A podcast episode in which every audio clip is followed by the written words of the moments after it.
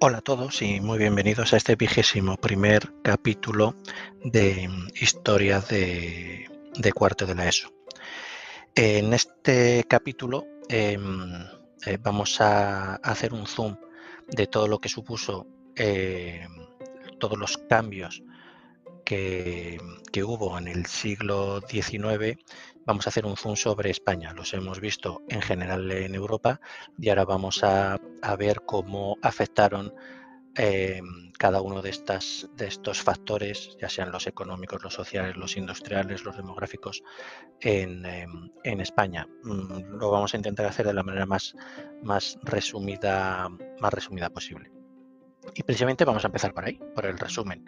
Em, que supuso el siglo XIX en cada uno de estos factores en España, pues eh, en mi opinión la constatación de la pérdida de, poder político, de poder económico, de poder industrial de España en, Europa y, en el mundo. La constatación de que España dejaba de ser una de las, de las, eh, de las grandes potencias.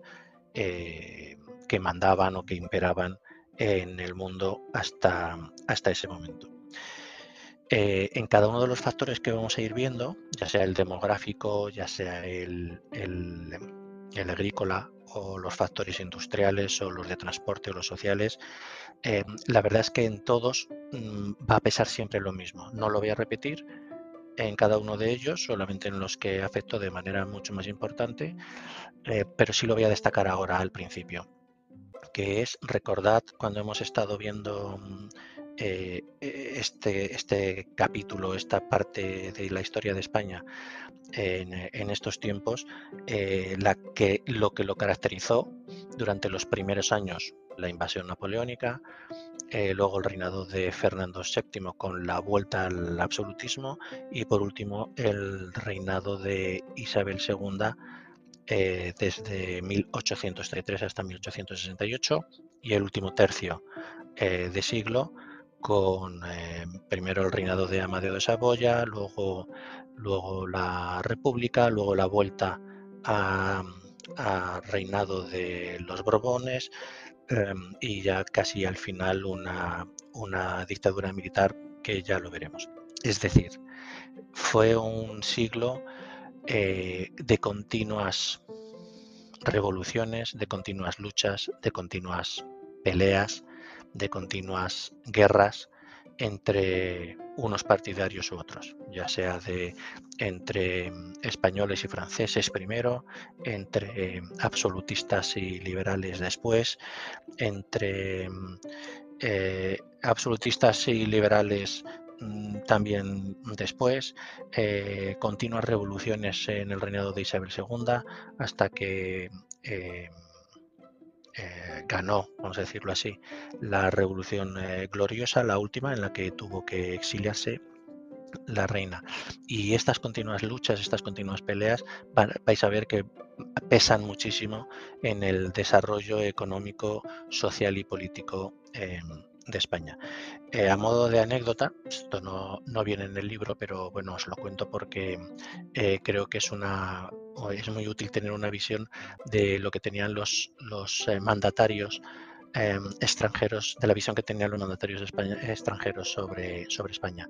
Si recordáis a Otto von Bismarck, el gran hacedor y planificador de la unificación alemana y primer ministro alemán, presidente del gobierno durante muchos años, gran estratega, em, en un momento dado Otto von Bismarck dijo de España que era el país más fuerte del mundo. Decía, España es el país más fuerte del mundo. Y cuando le preguntaban, ¿por qué dice eso? Eh, cuando ya a finales, en el último tercio del siglo XIX, se podía constatar claramente que esto no era así. Pero él decía, España es el país más fuerte del mundo. Cuando le preguntaban, ¿y por qué dice usted eso? Él contestaba, porque lleva 200 años intentando destruirse a sí misma y no lo logra nunca. Él se refería a que desde 1700, con la guerra de, sucesión, em, ya la nobleza estaba, era partidaria uno de los Austrias, otro de los Borbones, y ya entre nosotros mismos, los españoles, y eh, los partidarios de unos y de otros, entablaban luchas armadas, destrozando campos, destrozando ciudades, destrozando aldeas, pueblos, familias. Em, es verdad que hubo un cierto impasse em, luego en la segunda mitad del siglo XVIII con, eh, eh, con, los primeros Borbones de paz eh, interior o de relativa paz interior, pero el siglo XIX definitivamente fue catastrófico en este, en este sentido. Y es por esto que em, si, si nos detenemos en la parte de los cambios demográficos, Em, eh, podemos ver, podemos observar que la población española creció bastante menos que, otros países em, europeos. Por lo que hemos comentado, por las guerras, por las eh, hambrunas, mm, por todo lo que trae las guerras y las peleas, epidemias. En, España, en el, a principios del siglo XX, la esperanza de vida seguía siendo muy, muy baja. Casi, no vamos a decir la mitad, pero casi un 50% más baja que la de otros países eh, europeos y se situaba eh, en apenas 35 años. ¿Os cuenta de lo que significa eso? Esperanza de vida media en 1935 años, cuando esta esperanza de vida en los grandes países europeos se había sobrepasado con creces ya desde hacía, desde hacía bastantes años. Además, a lo largo del siglo XIX, la mayor parte de la población activa, casi dos tercios, se siguió estando empleada en el sector eh, agrario. Eh, y esto es debido a una muy escasa industrialización de la economía, de la economía española. Es verdad que en el último tercio de siglo eh, hubo zonas como, como, Cataluña que se empezó a industrializar de una manera mucho más activa y entonces la población eh, el gran peso de la población pasó a ser en el, pasó a estar en el sector industrial y no, y no en el eh, agrario, pero no era así en el, en el resto de España ni durante gran parte del siglo. Eh, la pobreza agraria hacía que muchos de los españoles quisieran emigrar a América. Recordad que los, las antiguas colonias americanas españolas, quitando Cuba y Puerto Rico eh, se habían independizado. En 1830 estaban ya todas eh, independizadas, pero la influencia, vamos a decirlo así, española, para bien o para mal, eh, todavía seguía estando muy, muy presente allí. Y em, a, la vez que de emigrar a América, pues también se produjo eh, un cierto, una, una, emigración hacia las ciudades grandes, porque mm, en el campo no se podía subsistir con lo que daba de sí la producción eh, agraria, eh, pero al, no, em, al estar em, insuficientemente industrializadas em, estas ciudades, esto provocó un gran crecimiento de la mendicidad en, en en ciudades que no eran grandes centros administrativos como Madrid o que empezaba a florecer una cierta industria como en las grandes ciudades de lo que hoy es el País Vasco y de, y de Cataluña. No había aumento de la demanda porque la población no creció, luego no había un mercado para desarrollar una industria nacional. Esto pesaba, eh, si recordáis, e, en el resto de Europa. Primero se produjo el boom demográfico eso hizo que hubiera mucha más demanda de productos, lo que presionó y favoreció una gran industrialización. Esto no se dio en España y, al no haber habido un boom demográfico es una de las causas por la que la industrialización se, retrasó bastante en España. Eh, sobre los cambios em, agrarios, pues la verdad es que fueron mínimos. Mm, durante todo el siglo y durante todo el reinado isabelino se mantuvo la producción tradicional eh, cerealista. Em, sin embargo, y sobre todo en la época de la restauración, es decir, el último siglo, el último tercio del siglo, perdonad, em, se modernizaron ciertos cultivos como el olivo, la vid y los cítricos, que crecieron bastante, pero sobre todo gracias a la, exportación. Hasta final del siglo no empezaron a, utilizarse ciertos eh, avances eh, tecnológicos como el uso de abonos químicos o la ampliación de los, de, los regadíos. Si recordáis, porque lo hemos dado ya en otro capítulo, hubo al menos dos desamortizaciones. La de Mendizábal fue la más importante, que trataba de reequilibrar la propiedad de la tierra eh, repartiendo o vendiendo las tierras que estaban em, eh, insuficientemente eh, cultivadas, sobre todo por parte de la Iglesia. ¿Qué ocurrió? Que, la compraron los que tenían dinero. ¿Quién tenía dinero? Pues la aristocracia en España, porque la burguesía en aquel entonces todavía no, no había crecido mucho. Esto supuso que los que antes tenían tierras, que eran la aristocracia, con la desamortización pasaron a ser propietarios todavía, eh, todavía más ricos, acrecentando así su, su poder.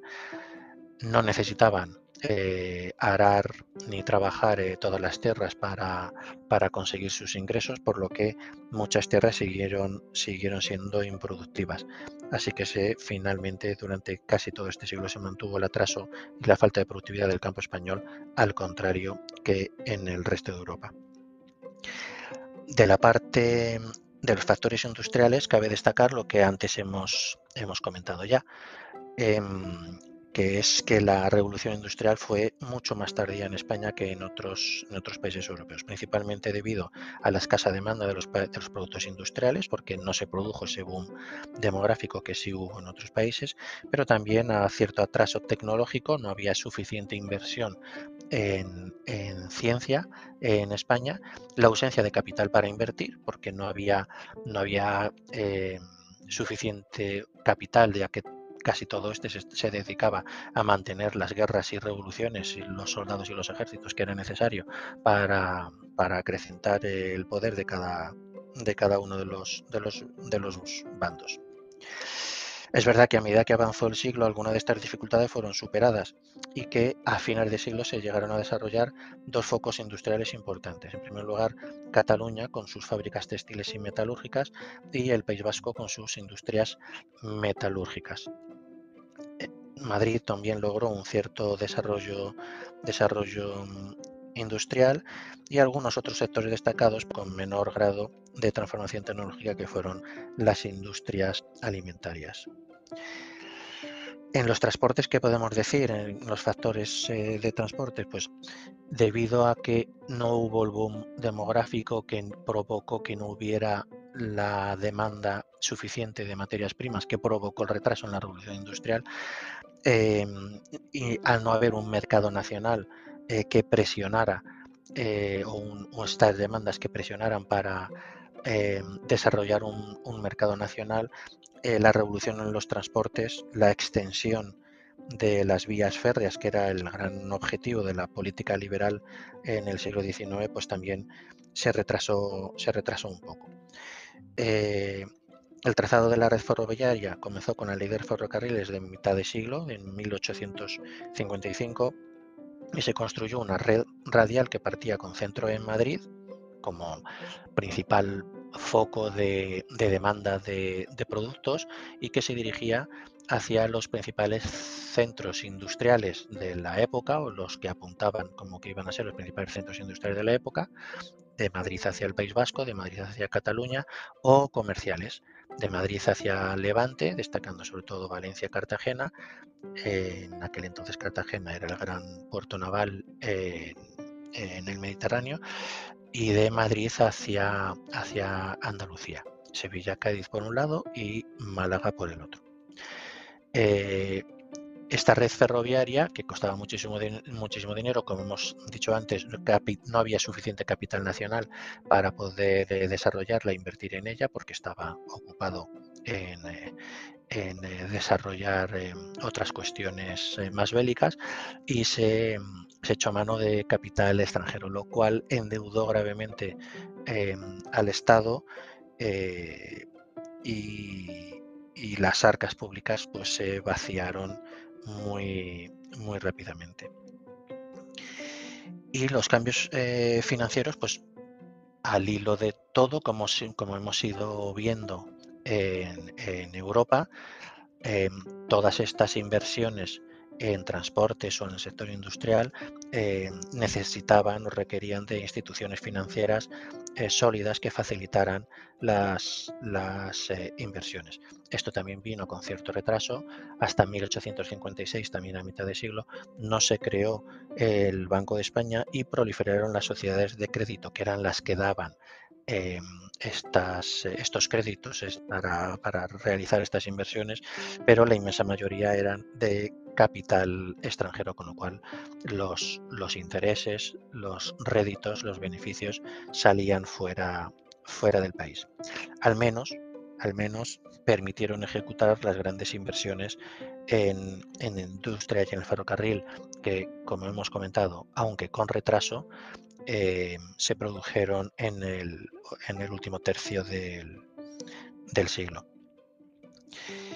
¿Por qué se necesitaban los, los em, esto es importante repetirlo, porque se necesitaban los eh, capitales extranjeros, porque no había suficientes recursos financieros por parte del Estado, dado que sus, por una parte sus gastos habían aumentado considerablemente debido a las constantes guerras y revoluciones, y por otra parte sus ingresos habían disminuido más que considerablemente tras la independencia de las colonias em, americanas.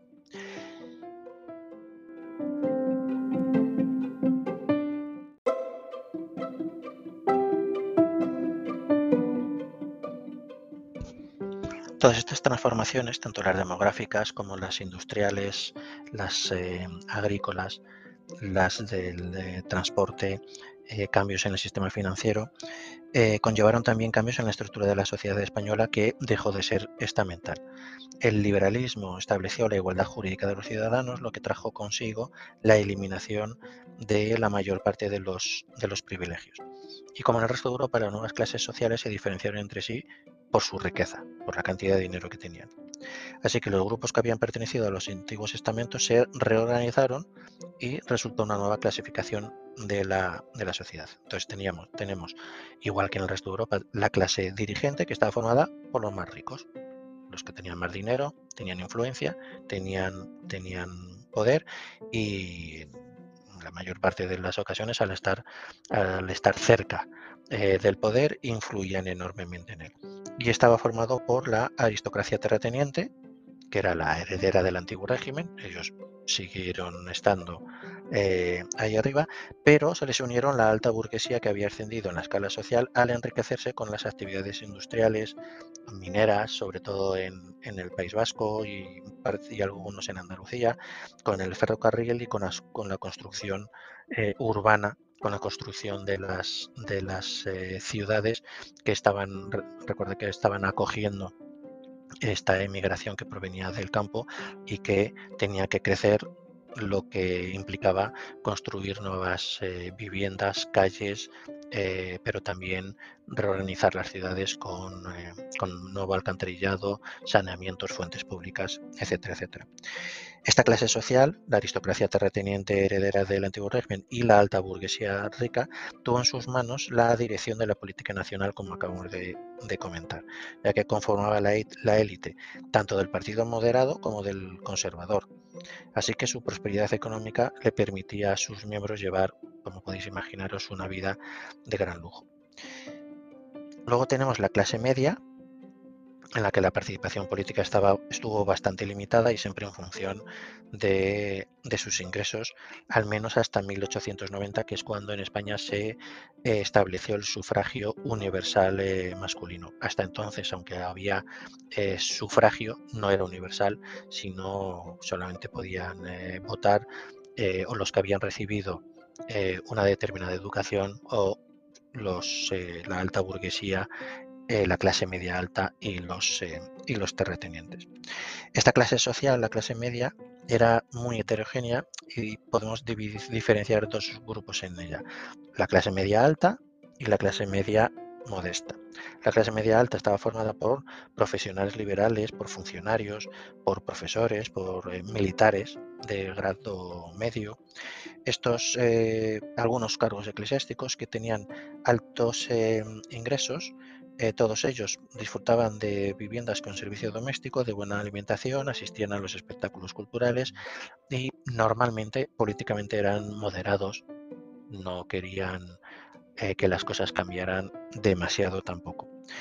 Sin embargo, la clase media modesta, que estaba formado por, por artesanos, por dueños de talleres y tiendas, eh, políticamente eran más progresistas y solían apoyar los pronunciamientos militares mediante acciones callejeras.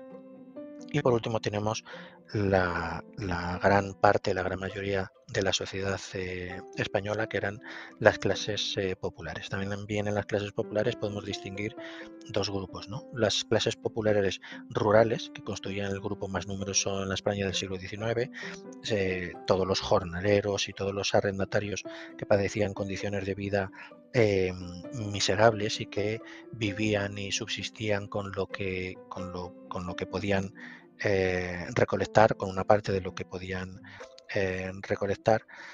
Es por ello, en las regiones latifundistas al sur del río Tajo, sobre todo en, el sur de eh, Castilla-La Mancha, Extremadura y Andalucía, tuvieron mucha importancia los levantamientos campesinos para ocupar las tierras. Y luego tenemos las clases populares urbanas, que estaban formados mayoritariamente por, por todos los criados de la clase media alta, de los, de los terratenientes eh, de la alta eh, sociedad por los trabajadores de los talleres artesanales y los y asalariados del sector, eh, del sector terciario. Y a medida que se desarrollaba una lenta industrialización, el escaso número de obreros de las fábricas fue en aumento. Esto se notó sobre todo ya muy a finales, en los últimos 20 años del siglo, hasta entonces no, no tanto. Las clases populares urbanas trabajaban larguísimas jornadas por salarios de miseria, vivían en barrios insanos en condiciones de gran pobreza y relativamente mal, eh, mal alimentados. Así que sus deseos de mejora les llevaban a apoyar inevitablemente eh, levantamientos urbanos eh, radicales cada vez que estos se, producían.